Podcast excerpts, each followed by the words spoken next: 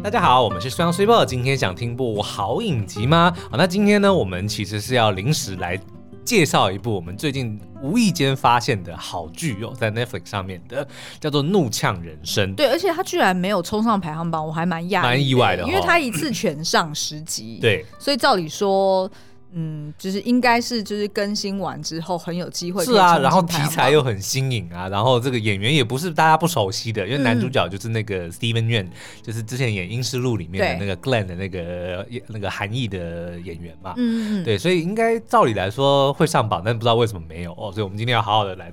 好好来推荐这一部，但在那之前呢，我想跟想跟大家先介绍一下，就这部英文的这个片名呢，剧名叫做 Beef，嗯，就是牛肉，所以大家可能会讲到，哎，那为什么这部片要叫做 Beef 哦？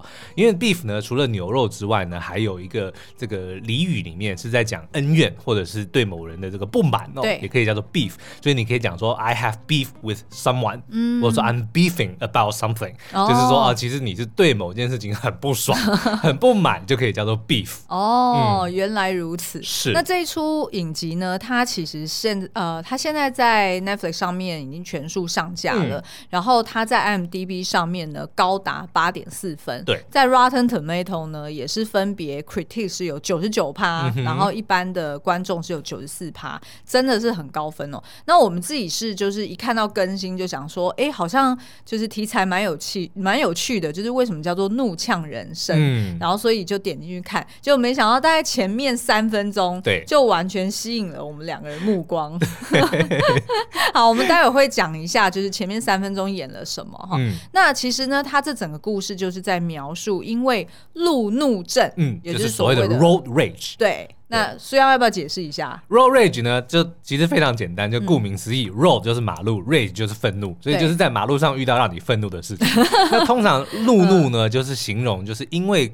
开车时候所产生的纠纷，而呃，就反正就是这样的，就是因为开车的各种原因所产生的纠纷，就叫做 road rage。嗯，那他的故事呢，就是起源于两个人，就是男女主角他们就是发生了路怒症哈，就是反正就是有一些冲突哈，然后接连呢。发生的一些蝴蝶效应，嗯、也就是发生在他们的家人、牛肉效应 啊，什么牛肉效应？发生发生的牛肉效应，哦，对对对，双关双关。嗯、那虽然有没有印象？你就是在。开车的这个历史当中，哎，你应该是从大学时期就开始开，我十七岁开始考到驾照，嗯，嗯，然后就一直开，一路开到现在，所以开了二十几年了。嗯，嗯。我自己是呃比较熟悉还是骑摩托车，对，因为我就是还是年轻 OL 的时候呢，基本上我那时候都是骑摩托车就是通勤，嗯、那所以我非常习惯骑摩托车的一个。呃，就是我行我素的那种，okay, 没有。但是我觉得啊，我们先来讲一下好了，就是通常在台湾，其实路怒也常常会发生哦。对。然后呢，但是呢，通常都会跟一个名词叫做三宝连上关系，嗯、就是会造成马路三宝。对，会造成路怒的，通常就是因为开车的时候遇到所谓的马路三宝哦。嗯、那刚刚 Super 自己形容，就是开车我我 开就是骑车的时候我行我素，就是标准三宝的一个行为，就是你不 care，或者说你没有察觉你周遭的环境跟其他。跟你一起 share 分享这条路的用路人，就是一个非常危险的情况。你知道是为什么虽然会就是？我觉得很多时候呢，嗯、就因为我是给他在嘛，然后所以呢，虽然就是很受不了，就是为什么停红红灯的时候，机车就是要蜂拥而至到他的车子前面，对也就是说，为什么一定都要钻到最前面呢？你不怕刮到我的车吗？没有，如果如果前面前面有那个红专门给机车的那个、嗯、那个那个区，对，那个停那个待转区啊，那不一定是待转区，它有时候就是。前面就是让，对对，那不一定是待转呐。它如果是在另，哎，那是待转吗？是待转，反正就是 anyway 那一区就是专门给机车的，那个我觉得情有可原。是是，但是很多时候是没有的，但是还是一堆机车，它就一定要就是从你后面就是往旁边钻嘛，然后就到最前面。最危险的呢 是它会两边都钻，对，因为其实我们都知道说，哦，你说开车要靠靠右，你走路要靠右，所以其实就是说靠右这个东西，因为。交通永远都是双向的，嗯、所以通常你就是哦，你只要注意一边是比较好的。嗯、可是他明明就会去走左边，钻左边，就是左边是比较我们左边有可能是双黄线，然后对，或者是已经到路边了，对对对，对，对？不对？所以你一般预想说人家不会不会那边不会有车，嗯，对不对？但是常常机车就是爱钻左边，然后所以呢，苏央就有一个习惯，嗯、就是他如果停车，因为他只要不是第一排嘛，他就会就是停的比较靠近前面的车，对我已经停已经停下来了，所以跟行车安全无关，他纯粹就只是不想要让人家钻进他的车其实我是，其实我。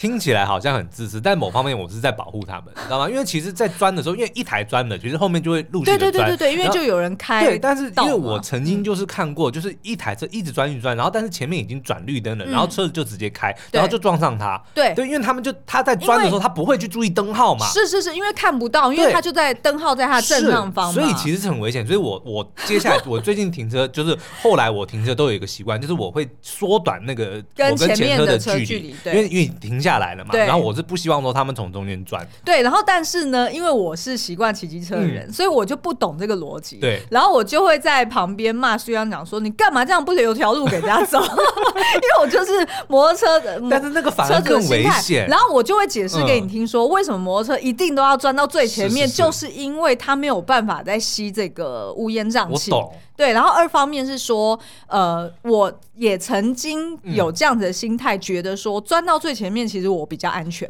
哦、因为通常就会觉得说我不要前面又有呃公车啦，或者是计程车啊，他可能随时随地又要往右右右靠，哦、那所以我机车假设我乖乖的奉公守法，骑在比较靠右边，嗯、然后慢慢骑，那我很有可能我就要一直在那边等。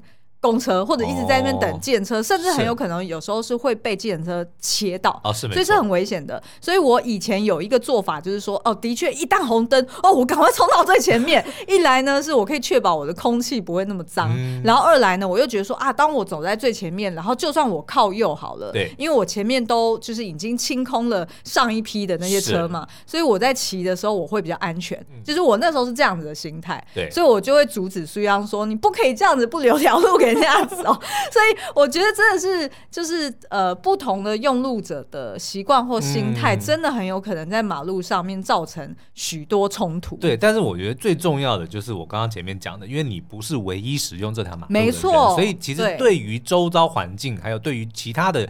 跟你 share 这条路的人，就你要有这个意识，其实是非常重要的。嗯、那你刚刚提到一个非常关键的，就是三宝为什么之所以让人诟病，就是因为他们不管别人，嗯、他们就只只顾着自己。对对对对对。那所以我们今天这个这个影集呢，其实就是呃由这个路怒事件而开始的。嗯、我就先稍微叙述一下剧情好了。好。那这个男主角呢叫做 Danny 哦，他就是由这个 Steven Yeun 所饰演的这个，他是一个韩裔的美国人哦，应该算是移民二代之类的。那他就是一个呃。承包商就是负责去做一些基本的修缮啊等等的哦，然后他的事业也是经营的并不是这么的顺遂啦，跟超级玛丽有点像。对，然后他他有个弟弟，所以你就想到超级玛丽欧兄弟的含义 含义美国人版的这个概念哦。那一开始呢，他就是买了一大堆这个烤肉架，然后也没有讲为什么，然后他就是去那个一间很大的连锁商店想要退货。对，那大家也知道，就是在国外，其实，在台湾也有蛮多的，就是退货其实是没有问题的，你只要保留收据就。你就几乎都可以一直退，是。但是退的时候呢，就是你必须要排队嘛，对。有很多人，然后在那边刚好影集里面叙述是退货跟结账是同一条线，嗯、他没有另外有一个专门处理退货的，对，所以就让这个男主角一开始他就觉得很不耐烦，因为前面的人就是结账，然后一直跟店员聊天，就让他觉得很烦。嗯、那当当他去退的时候呢，我们也发现这不是他第一次退，所以店员也开始就说啊，你又来退了，然后什么什么有的没的收据有没有带啊？哦，我后来重看，听说他退了三次，嗯、对，就他退了很多次，所以。店员觉得很很麻烦，你买了又退，退了又买。对，那你到底是有没有下定决心？是没错，那反正就他就觉得很不爽，然后一时又找不到这个呃这个发票，所以他就想说就算了，然后在车上就就开始发脾气，就就已经很不爽了。然后大家也知道拉安全带，如果你拉很快，它会挡住嘛，那其实是保护你的。对对。但是你急你气的气的时候，你就觉得哇，连安全带都要跟我作对哦。然后他就又讲出他自己的名言，就是 There's always fucking something，总有 总有事儿。但是我觉得他翻译也没有很很。到位，总有鸟事。对，应该要讲说总有，总是有鸟事。对对对，然后呢，接着他就要这个开车走嘛，所以他就倒车。他其实都很按照规矩哦，他也有就是回头看，对，然后都都该做的都做。那突然呢，此时就有一台白色的这个名车的修理车就冲到他后面去，然后就因为。差点要被撞到嘛，他就停了下来，然后就开始长按喇叭，嗯、啊，按很久的那种。那那个 Danny 就觉得哇，怎么什么事，什么事，什么事？因为你知道，其实开车的人，你看我为什么开车的时候特别容易被被惊吓，被对，因为我们其实都在注意附近。对、嗯，那我认为我都有 aware，、嗯、所以你比如说你或者我妈坐我旁边的时候，突然鬼叫一声啊，或者什么的时候，我会很害怕。对对，对，因为我认为我都有注意到，嗯、所以你突然鬼叫，我就觉得哈，怎么是？什么东西，对不对？因为 Danny 那个时候也是一样，对对对，他明明就是倒着，他好好的在倒车，但突然那台白车就插进来，然后就长按喇叭，他就觉得很很愤怒啊！就到底是什么什么事情？然后结果那个车结果走了一顿，然后就开车要走嘛，就突然停下来，然后呢？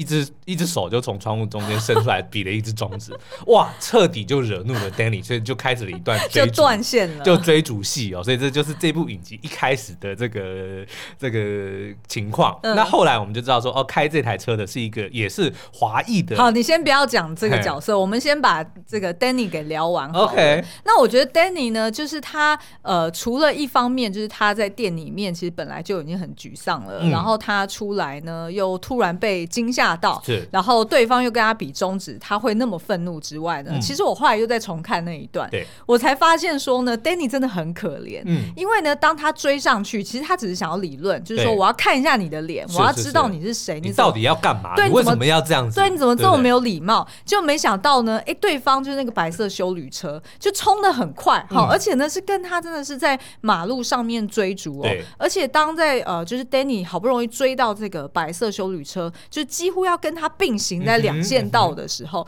结果没想到那白色修理车突然打左边的方向盘，盘就是等于是逼他，就是逼车，把他差一点要逼到对向车道，所以是非常危险的。而且还有丢垃圾出来，没错，他丢饮料。那如果是你是丢一般的纸屑也就算了，就飞走了。但是他丢的是饮料，所以呢，等于是把 Danny 的车，就是他的那个挡泥呃，不是挡泥板，挡风板，挡挡风玻璃，对，挡风玻璃整个就都都弄脏，然后所以他就更怒，就。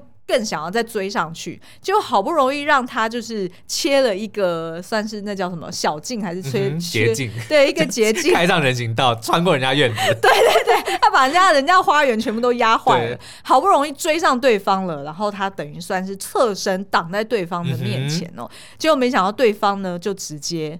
倒车。要撞他，对，恐吓他，是。就等于是非常迅速的，就是往他的方向撞去，嗯、但是又紧急刹车，对，然后再长按喇叭，然后再走。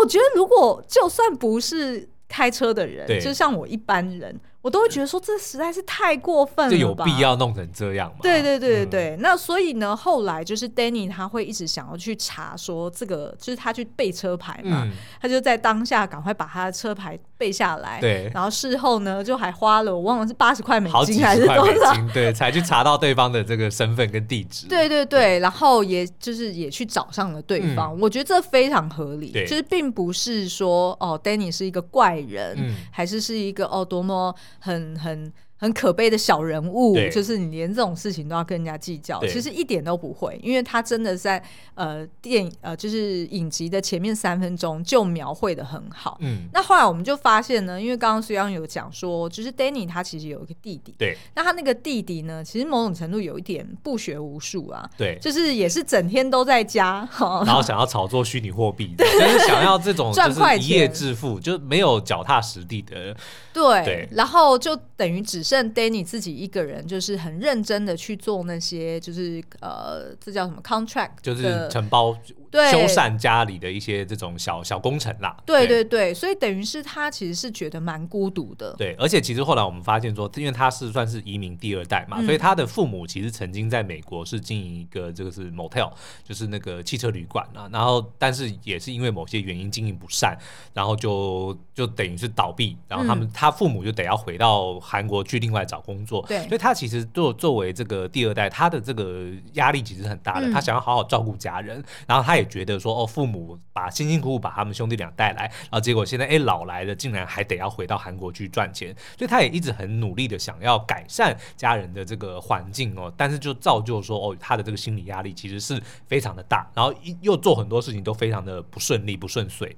嗯，那呃，哎，我们要讲一下，还有一个角色是他的堂哥吗？堂呃也可以，就是他们的这就他另外害他为什么这么不顺利的其中一个原因，就是他有一个堂哥。嗯，那我们也后来发现说，堂哥就是造成他当初父母这个丢掉那个 motel 的原因之一啦。对对对。那后来呢，也也常常就是常常会怂恿他的这个堂弟去做一些就是。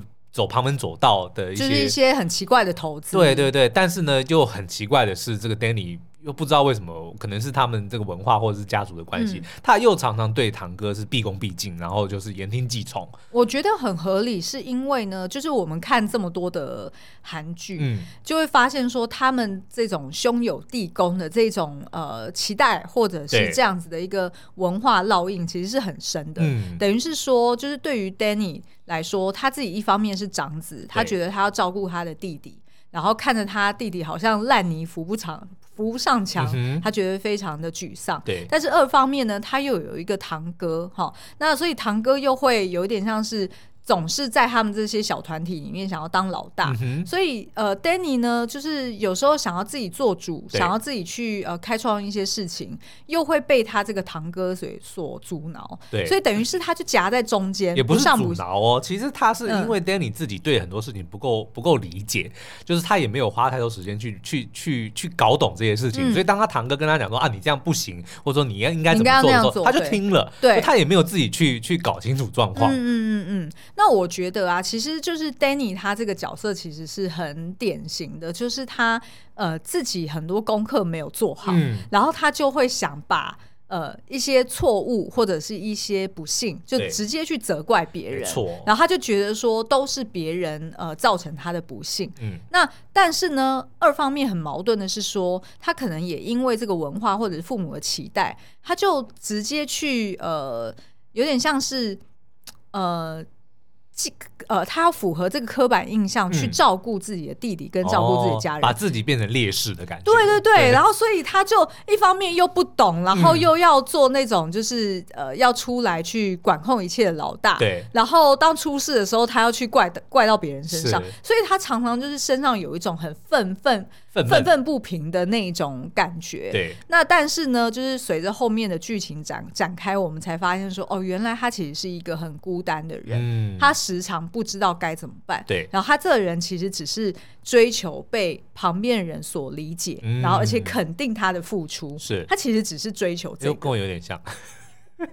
所以我，可能就是我愤怒的其中。对，我们待会最后一段就要聊我们自己了。那所以我，我我呃，就是这个 Danny 这个角色，我们就介绍到这边，嗯。然后有一些就是比较有雷的一些 twist，我们就不爆雷，就留给大家自己去想。反正这部影集真的是峰回路转，让真的是峰回路转，尤其是到后面几集，你就说啊，怎么会这样 啊？这也太扯了吧！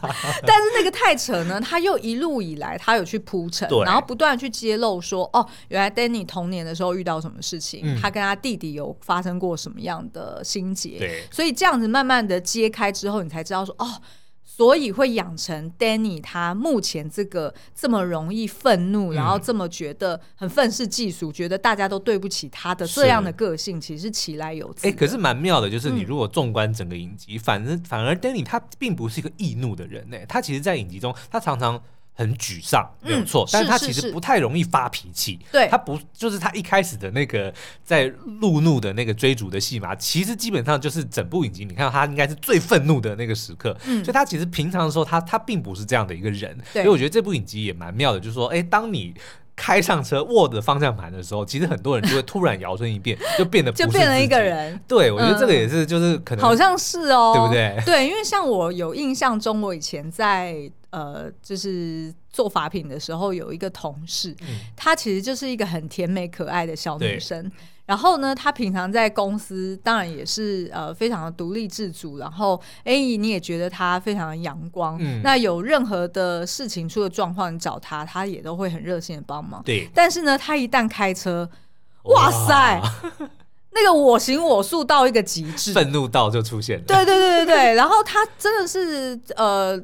我算是坐过女生开车数一数二快的，嗯，就是比大部分男生都还要快的那一种哦。然后二方面是他又很容易被激怒，然后所以你就会觉得说他就是常常就嘴巴就带着脏话，然后或者是就是很想要按喇叭，就感觉好像他把生命中平常在车子外面累积的所有的怒气，对，都集中在那一颗喇叭身上。那所以你看哦，现在这样子，你就可以判断，如果你要真正认识一个人呢，嗯、你就让他去开车。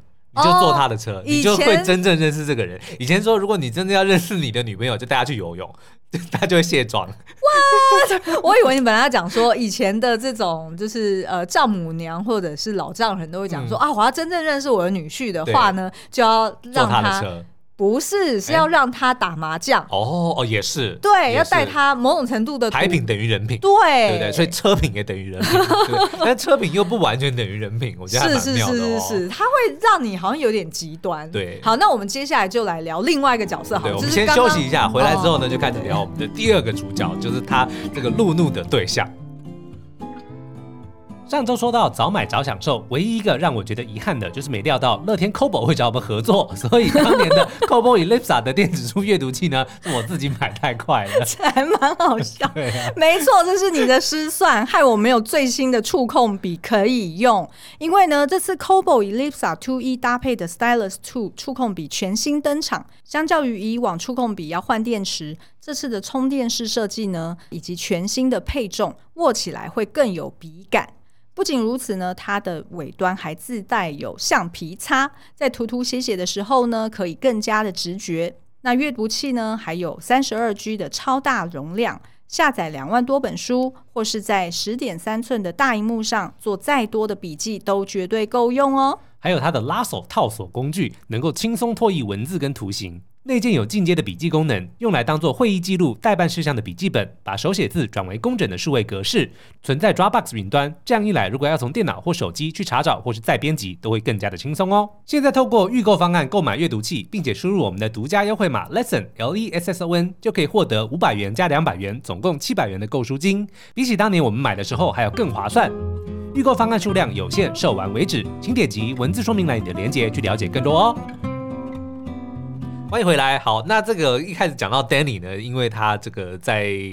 购物商场的停车场就惹到了一台白色的修旅车嘛。那他一开始呢，在查到资料之后呢，就哎发现车主是一个男的，那他就自然自自然就以为这是一个男人在开车嘛。但是没想到后来揭露，哎，其实当初开车的竟然是个女人，就是一个叫 Amy 的华裔的，应该也是移民第二代的这个一个女子哦。嗯、然后她呢是呃算是拥有自己，她自创一个品牌，就是卖盆栽啊。嗯、然后呢，就是也算是蛮成功的一个，就是你就想象那种很文青。对对，对，然后很高档的那种选品，你就想他长得很像谁？很像伊夫人，就是那个。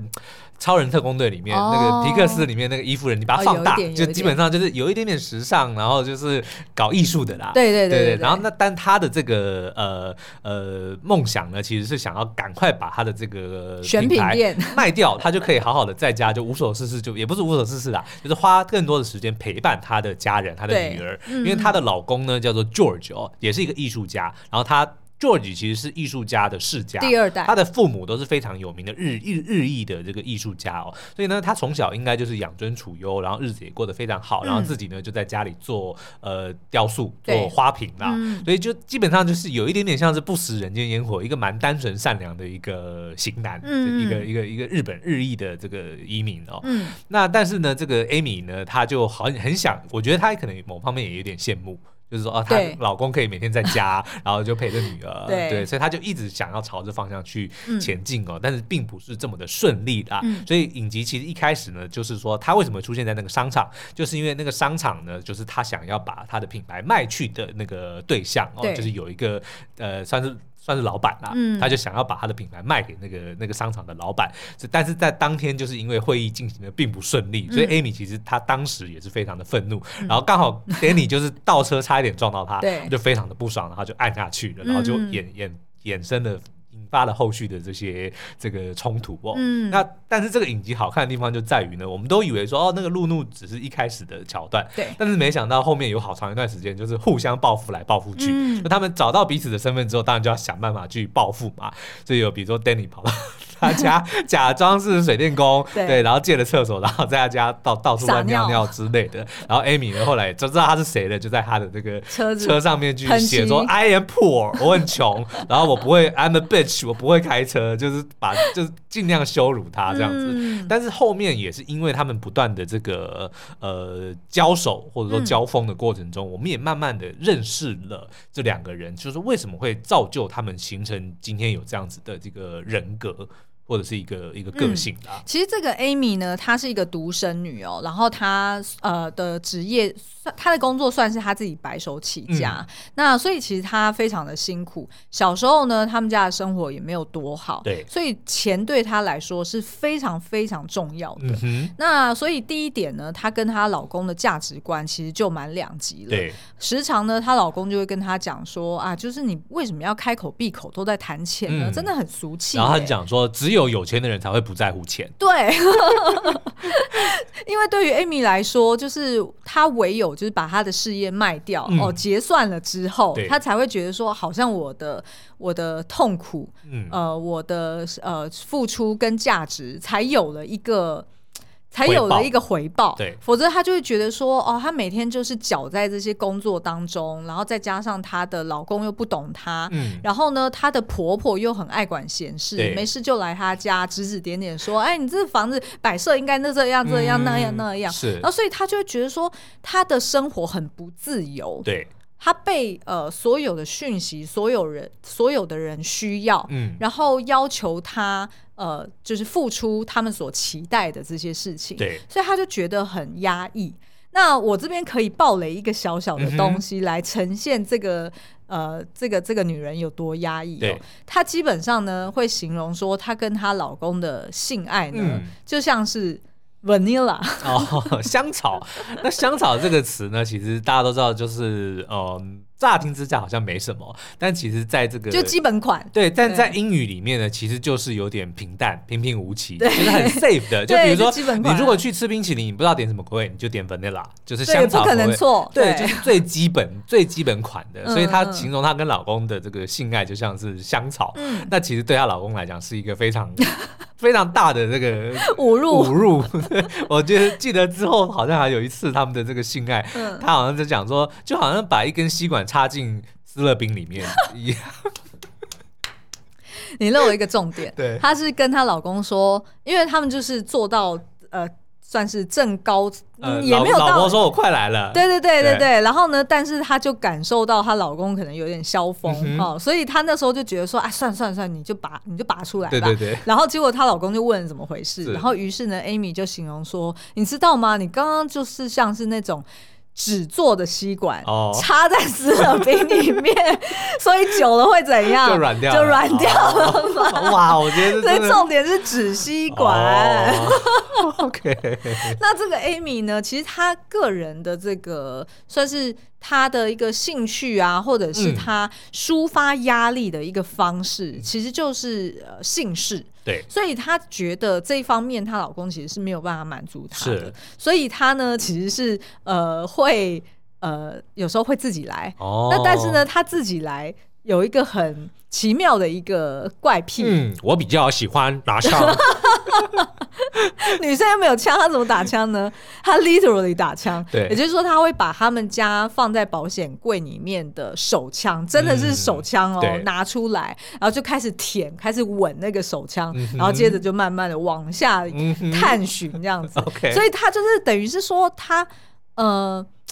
他没有办法满足，他很空虚。那我觉得那个空虚呢，其实你如果随着后面的剧情展开，就会发现说，不仅仅只是在性事上面没办法满足，对他其实一直以来呢，都觉得他自己有很多的。怪癖或者是很多的面相，嗯、他觉得是不能让身边的人知道的，嗯、他得要装出、盯出一个强者的样子。而那个强者的样子呢，就是大家所期待的说，说哇，我好羡慕你们家的 lifestyle，、哦嗯、就是你跟你老公真是绝配。是然后要不然就是啊，我很羡慕你这种事业成功、婚姻美满。对，对对。然后，所以他每天呢，就得要带着那种假面的笑容、嗯、去面对身边的所有人，可是他却觉得他。自己呃，就是盯得很辛苦，然后呢，他也觉得好像他不盯出这个样子的话，别人会不喜欢他。嗯，像他常常挂在嘴巴上面讲的，就是他在追求的是一个无条件的爱。对。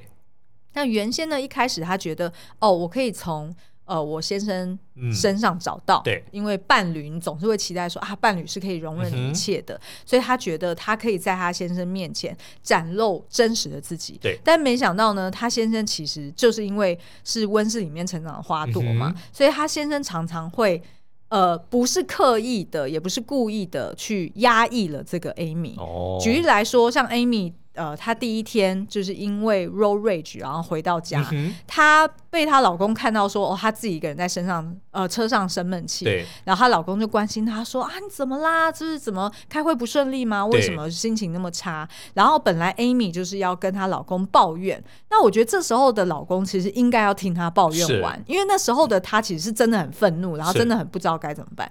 可是她老公因为追求就是那种很很。那叫什么？很 YOLO 嘛？不是有一个字叫 YOLO 还是什么？嗯、就是非常的呃，喜欢做瑜伽、打坐、冥想，然后精神层面的。对，然后你看她老公就连外遇，她也她其实没有，他也是很精神只有维持在精神层面的外遇，她也没有也没有欲举。对，但其实说其实她老公就是一个非常讲求比较形而上一点。对对对对对对对。然后所以她老公就会马上说：“Amy，等等，在你抱怨之前，我要先让你冷静下来。”嗯，所以意思就是说。相信在以往，就是他们这几年的婚姻生活里面，她老公其实是不愿意看到他老婆发飙，或者是陷入一个情绪不稳定的状态。然后我觉得这可能某方面就是也助长了 Amy 她某方面的自卑，因为她会觉得说，你看我老公这么是不对，对这么的升华，对对对对对对对，这么 这么的灵性，那我会我为什么要对？然后为什么常常很愤怒呢？对，就这个东西，我如果在我老公面前呈现，那我就是配不上他呀。对对对，然后所以他就一直压抑，一直压抑，你就。想象就是一颗气球，嗯、它那个气就是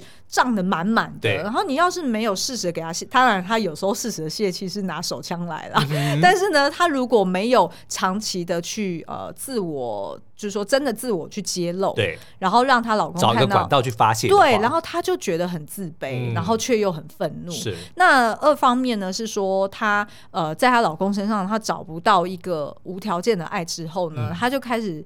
呃，寄托于说好，那我生一个小孩。嗯，那但是他也发现说啊，在他女儿身上，他觉得女儿对他的爱也是有条件的。是啊，是啊，就是、你要给我糖，我才会给你抱。对对对，然后所以他又觉得很 frustrated，然后于是呢，他又决定说，那我要寄托更多的精神在我的事业上。嗯、但没想到他做事业又觉得做的很辛苦，对，然后觉得身边的人都是笨蛋，然后所以呢，他又想说好，那我要赶快把事业卖掉，嗯、然后我这样才可以回归自我，然后取得一个平衡。但是你如果看到后面影集。也会发现说，就算他成功了，他也还是持续是一个不满足，然后一个自卑却又愤怒的状态。是对，那所以其实我觉得这两个角色真的是写的非常好，因为他们表面上看起来哦，他们的这个呃，就是经济或者是出身背景哦，好像就是不太一样，嗯，但是呢。却在后面你会发现，其实他们两个是极度的相像。嗯，但是同时呢，我也蛮喜欢这个影集，它其实最后有带出来，就我们都认为说这两个主角，男女主角，他们都是自私的人。但是自私，它其实在这部影集里面呈现的，它也很明确的告诉我们，其实有两种自私。嗯，一种自私呢是只想到自己，就是我们一般都认为说，哦，就一般的自私就就比较像 Amy，对，比较像 Amy，就一切都是以自己为主。但是还有另外一种自私，就是 Danny，对，什么事都怪别人。嗯，这个我觉得就是这部影集一个非常。呃。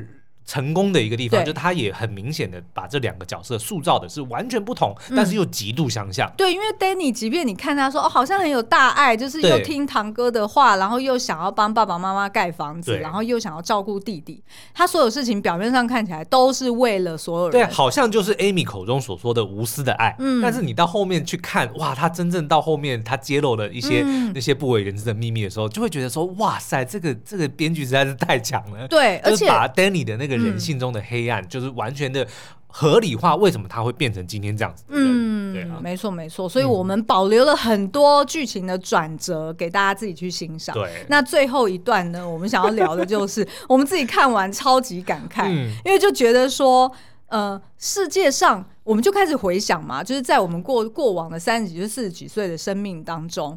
有什么样的人真的让我们这么的怒？对。然后结果呢？我们看完一轮，不是同事，也不是主管，嗯、也不是爸妈，也不是路人。对，结果就是彼此。对，真的，我们是最最熟悉的那个人。我应该是。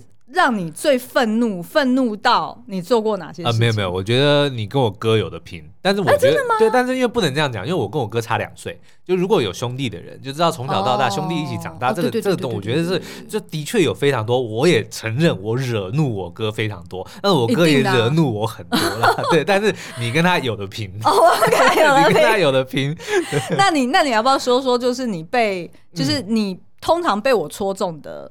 那个点是什么？我我这最愤怒的点是什么？我这辈子应该最我最大的按钮就是不能被冤枉。嗯，对，我知道我在嫁给我老公之前，我婆婆就当面跟我警告过这件事情：嗯、你只要不要冤枉他，一切都好谈。但是我在这边要讲。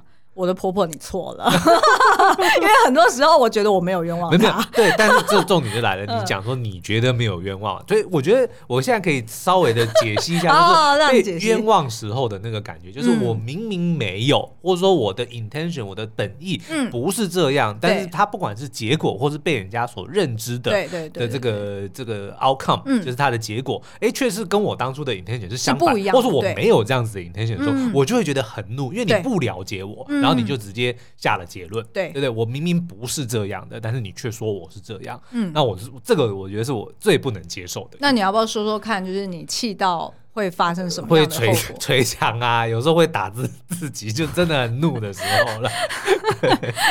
我然后我要解释一下，就是、嗯、其实我觉得在这个点上面啊，就是虽然很怕被人家冤枉，然后以至于会气到就是。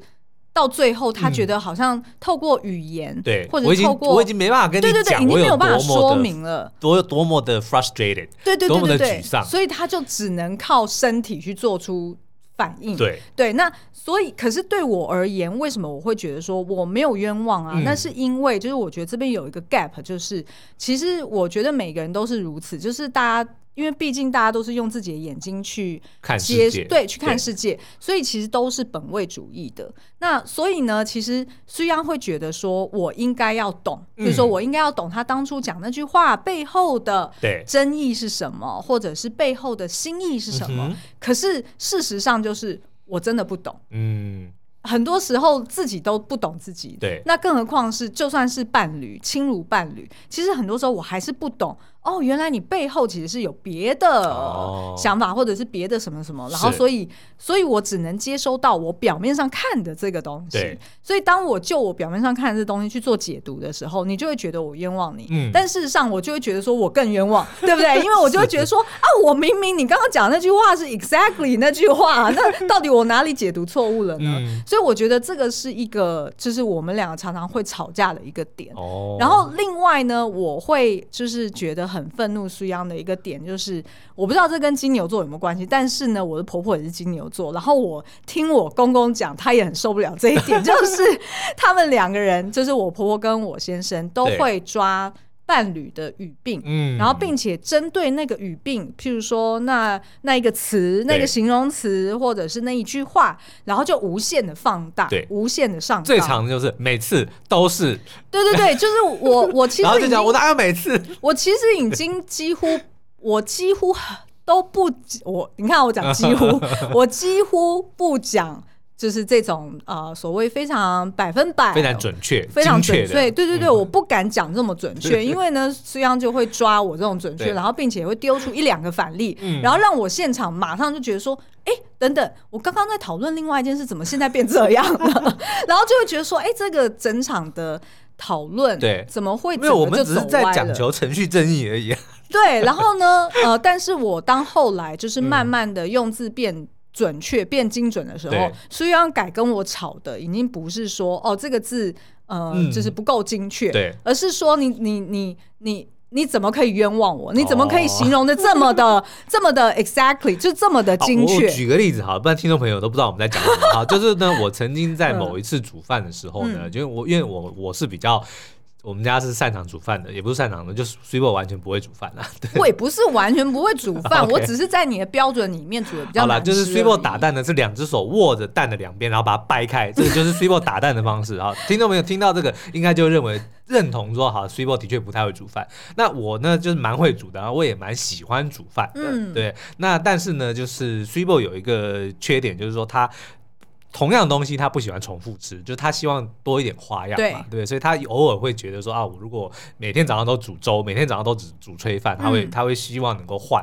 那某一次呢，就是我们在煮饭的时候，我就心血来潮，我就开了个玩笑说啊，我都变成黄脸公了，嗯、因为就黄脸婆就是讲一直在家煮饭的人嘛。对对对，但是因为我我记得那次好像应该是我身上有很多菜的味道，就煮菜都难免会吸味道然后我就自嘲说我都变成黄脸公了。嗯、那我认为我那个时候是讲。就是在讲笑话。对。但前两天我们又因为某件事情在吵架的时候，就有提到说啊，我很乐意煮饭，但是 Swiftle 马上就讲说才没有嘞，你不说你变成黄脸公吗？对。然后我就会觉得说哇哩嘞，我那个明明是笑话，然后你竟然现在拿这个东西来反打我说我并不喜欢煮饭，对，我就觉得超级冤枉的。对。对，好，这这这个就是我们常常吵架的其中一个例子。这样听众朋友可能就会知道说啊，我们刚刚在讲，比如说黄脸婆、黄脸公这件事情，就会变成我们拿出来，我就会盯着 Swiftle 讲说，我这个明明是讲笑话。是，然后呢，对对，我这边就要就是说明一下，嗯、那那一整场的讨论呢，大概是只有 ten percent 是在讲有关煮饭的事情，另外 ninety percent 是在讲别的事情，而且是一个很大的主题。是，然后但是呢，苏央就会直接。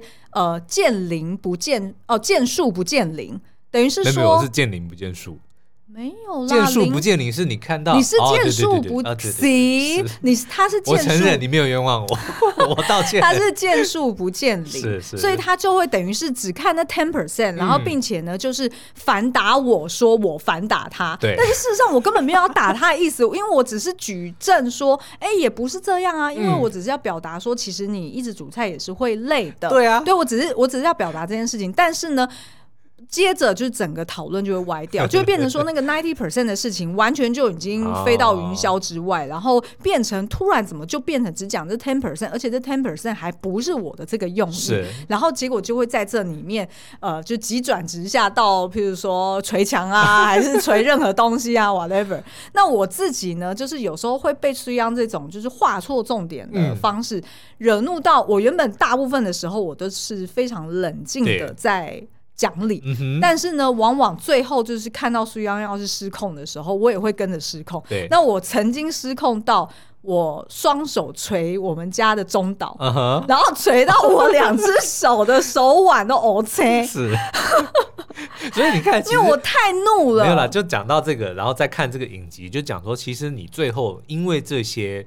这些其实说实在是小事，对不对？但是如果你这么的不肯放过的话，其实最后伤到的，其要不然就是你自己，要不然就是你身边，其实那些你在乎的人。对，然后我这边要表达的就是，因为我们今天的主题其实是要去讲愤怒背后的真相嘛，嗯、所以我们刚刚就有提到说，哎，就是为什么这个 Danny 会就是呃，对于 Amy 穷追猛打，杏仁核被绑架？哎，我突然想到了，对对对对，我们某一集有讲到，然后为什么这个 Amy 也是对于 Danny 会整个就是呃。呃，这么的执着，对，她老公甚至还曾经问过，你是不是爱过上他？你是不是对他很？你是不是 obsessed with him？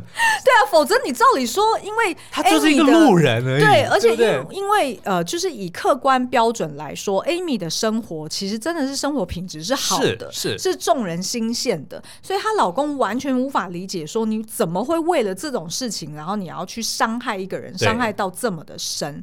那所以我们就回头去呃，去去找了一些。书啊，或者是看一些呃，就是科普的资讯啊，然后结果就发现呢，我之前看过的一本叫做《也许你该找人聊聊》，一个咨商心理师与他的心理师以及我们的生活这本书，怎么那么长啊？现在书不都是片名很长吗？好了，反正它主主书名就叫做《也许你该找人聊聊》，嗯、然后呢，这其实是一个心理咨商师，呃，叫做 Lori Gottlieb。他所写的，那他其实呢，就是因为他自己被呃男友甩了之后，嗯、然后他就决定说，好，我要我自己虽然是心理咨商师，我也要另外再找一个心理师、哦、心理师来帮我解决我现在的问题，然后并且在这过程中呢，哎，去抽丝剥茧，皇后杀了皇后，心理师找了心理师。好，好，那反正呢，就是他就因此呢，而这样子去慢慢的理解说，哦，原来身为心理师的他、嗯、自己也有。自己不知道的愤怒背后的一个真相，因为都是人嘛，对不对？对对对对对。然后，所以他才慢慢知道说，哦，原来他自己本身在底层还有一些其他的、嗯、呃想法跟遗憾，所以才会造就说他为什么会被呃男朋友甩了这这件事情、嗯，反而在他都已经为人母，然后而且都已经快要四十岁的这个阶段，为什么这件事情会对他造成一个这么重大的影响？就是、没有 closure 嘛，对不对？好，请不要那么快下结论。我现在要讲一下，就是他其实，在书里面就有提到说呢，就是他自己。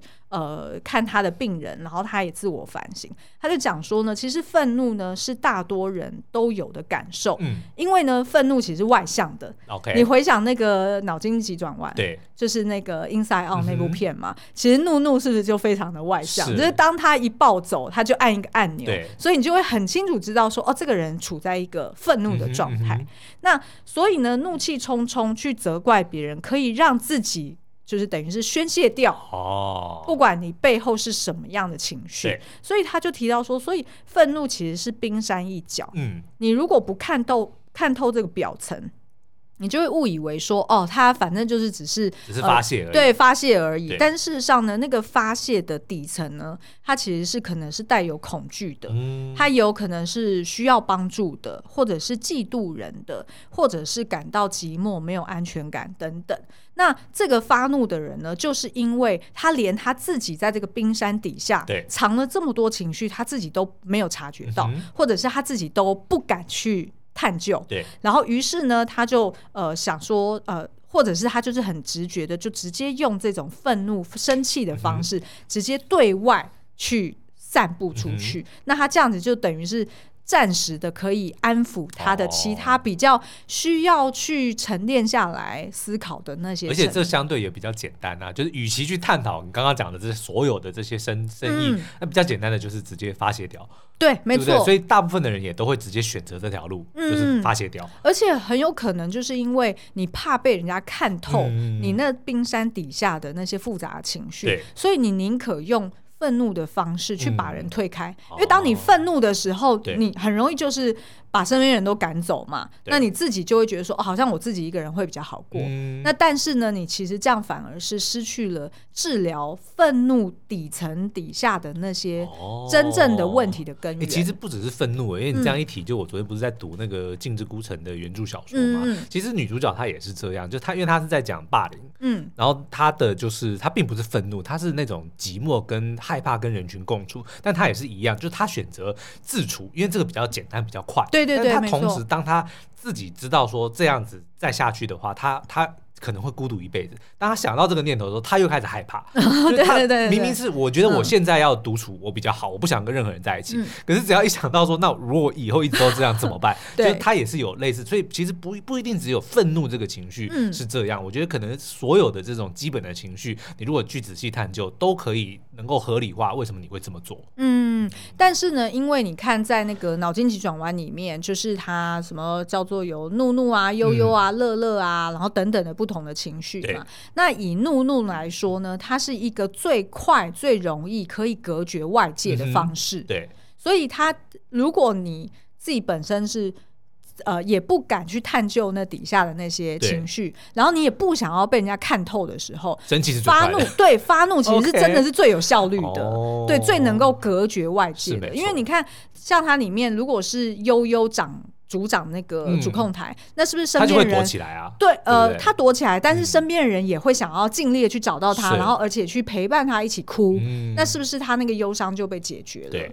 对。那如果是快乐的话，更容易啊，因为快乐大家都想要跟快乐的人在一起嘛，嗯嗯、所以唯有就是愤怒这件事情，反而是让大家会觉得说，敬而远之。哦，对我敬而远之，因为我不要被你伤害到啊，嗯，所以反而就是大家如果你会发现说，你自己常常没来由的很想要发脾气，那很有可能是你底下有其他更大的其他的情绪是需要被 take care 的。OK，嗯，好了，那反正不管是这部影集还是刚刚 Super 讲的这本书，都还有很多的内容可以讨讨论哦。所以今天呢，如果大家觉得听得不过瘾的话，就赶快先去看这个剧，因为后面的剧情实在是太峰回路转了。那我们直接爆雷的话，有点对不起大家。所以你们就赶快去看，看完如果想要听我们聊更多的话呢，就欢迎到 Apple Podcast 下五星留言告诉我们哦。好哦，今天的节目就到这边，我们下次再见，拜拜，拜拜。